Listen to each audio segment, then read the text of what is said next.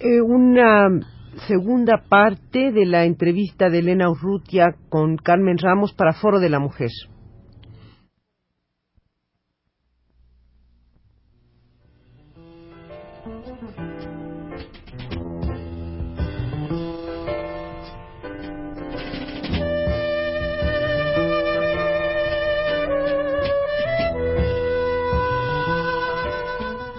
Foro de la Mujer.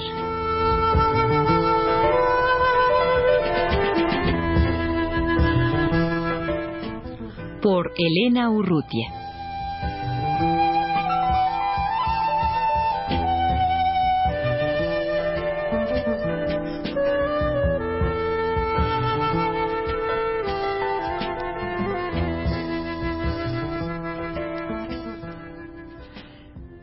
La historiadora Carmen Ramos, que dirige en el Colegio de México el taller de la mujer en la historia de México en el marco del programa interdisciplinario de estudios de la mujer, está una vez más con nosotros en los estudios de Radio UNAM, eh, porque la semana pasada eh, quedaron muchos temas eh, por tratar.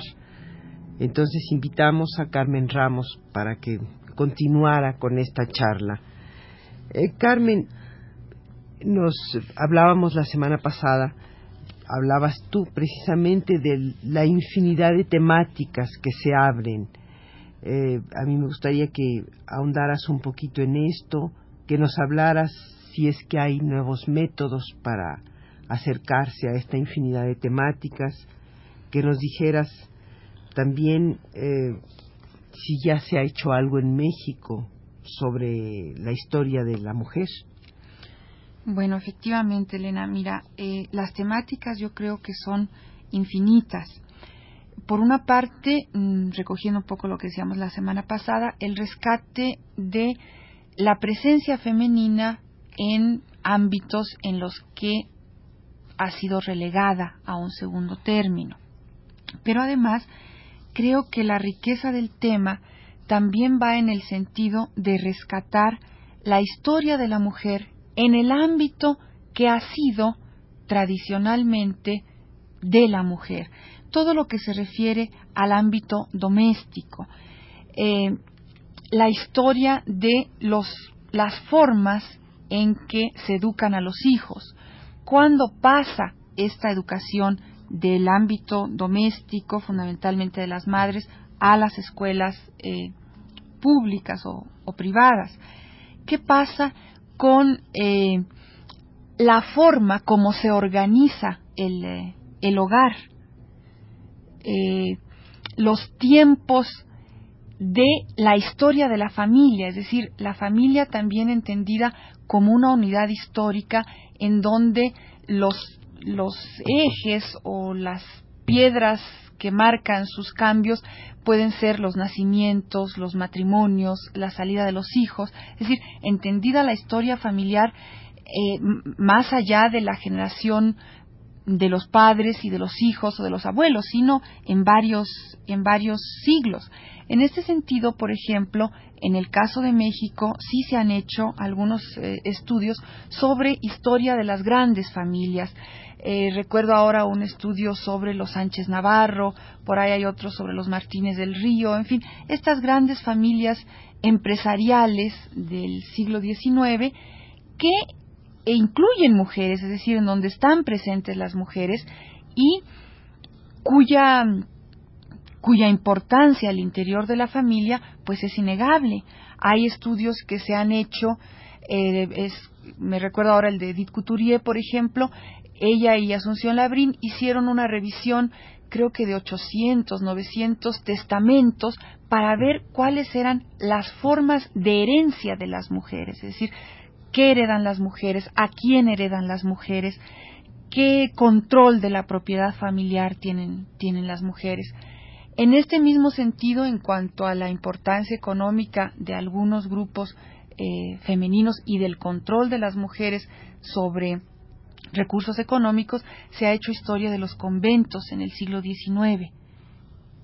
Qué tan rico es un convento, qué significa la aportación de las, de las dotes, qué controla eh, un convento de, monjas, este tipo de, cuestiones. Entonces, los, los intentos son muy, pues muy rudimentarios todavía en el sentido de muy escasos, pero creo que es un tema efectivamente muy rico y que necesita ser explorado en una mayor, eh, con una mayor intensidad. Carmen, y respecto a nuevos métodos para esta infinidad de temáticas. Mira, en cuanto a nuevos métodos, yo creo que habría que pensar más que en una metodología eh, original y terminada, que fuera el estudio de la mujer, en una serie de preguntas, sí encaminadas, repito, a los temas relacionados con la mujer y también al uso de nuevas fuentes o de nuevas perspectivas sobre fuentes tradicionales. Por decir un ejemplo, los diarios de las mujeres. En nuestro país no es que sean muy abundantes, pero debe haberlos indudablemente. Los libros de cocina, eh, de, los gastos del hogar que llevaban algunas de las, de las viejas familias. Bueno, esto te da una idea de cómo se distribuía el ingreso doméstico, de qué tipo de alimentación tenía la, la familia, de qué bienes se adquirían o cómo, cómo se distribuían los gastos en el, en el hogar.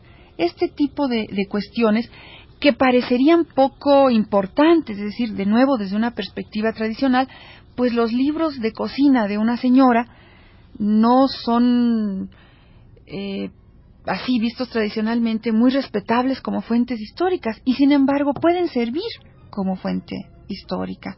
No sé si eh, Ahora, lo que, lo, este que yo veo en este sentido, Carmen, es que surge una vez más la historia de la gente en el poder. Y en este caso, aunque la mujer directamente no tiene el poder, e, es la esposa o la hija del, del poderoso o del que está en el poder, puesto que tú has hablado de de la historia que se ha hecho de estas familias que finalmente pues es la aristocracia eh, este, eh, del campo la hacendaria en México estas mujeres que tienen libros de cocina finalmente es, la historia de la mujer pero de una clase. Dónde está la mujer de, del pueblo digamos la mujer obrera Mira, esto es efectivamente eh, más difícil, es decir, la aparición de este tipo de libros de grandes familias y la presencia de este tipo de mujeres está dado en mucho por que este tipo de familias de mujeres dejan testimonios, es decir, es más fácil encontrar fuentes a este respecto.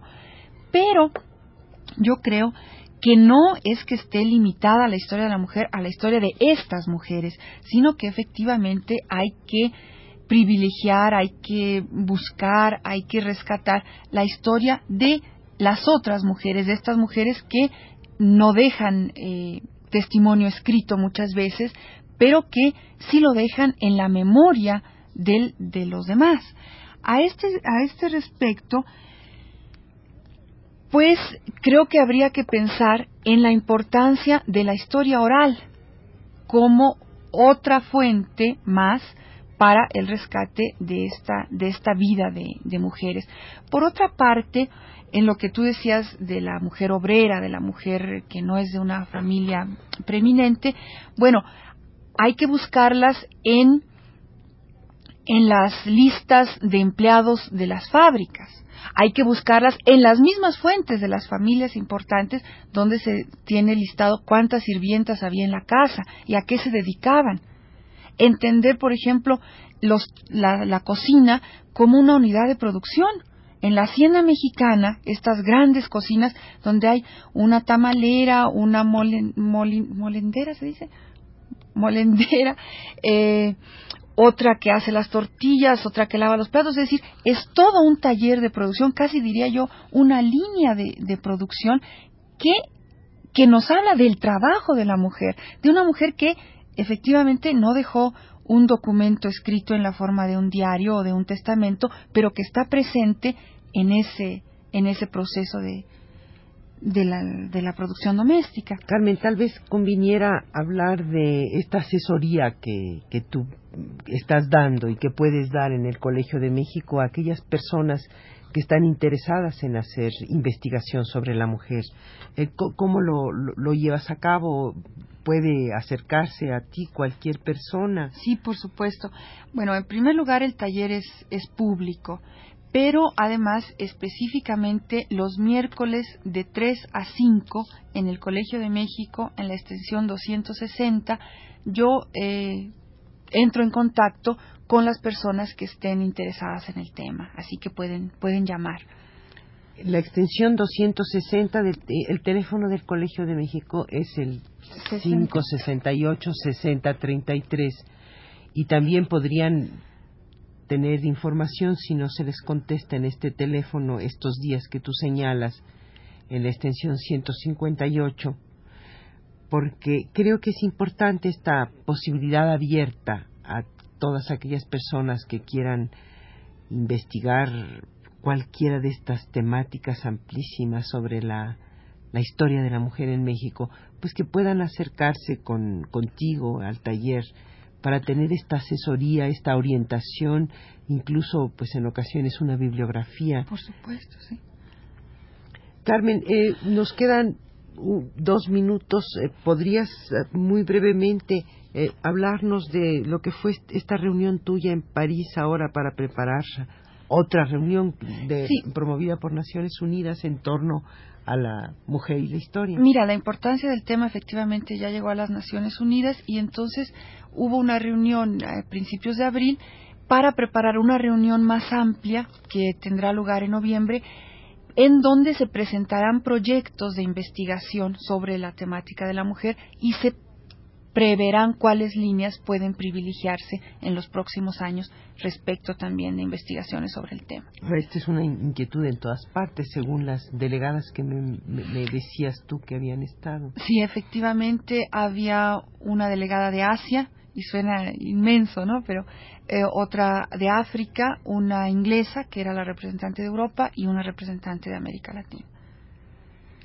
Pues Carmen, mil gracias por tu presencia en los estudios de Radio UNAM. Al contrario, muchas gracias a ti, Elena.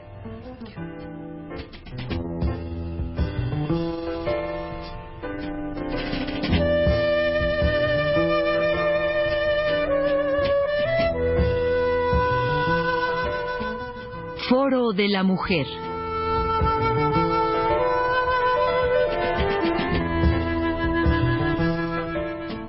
por Elena Urrutia.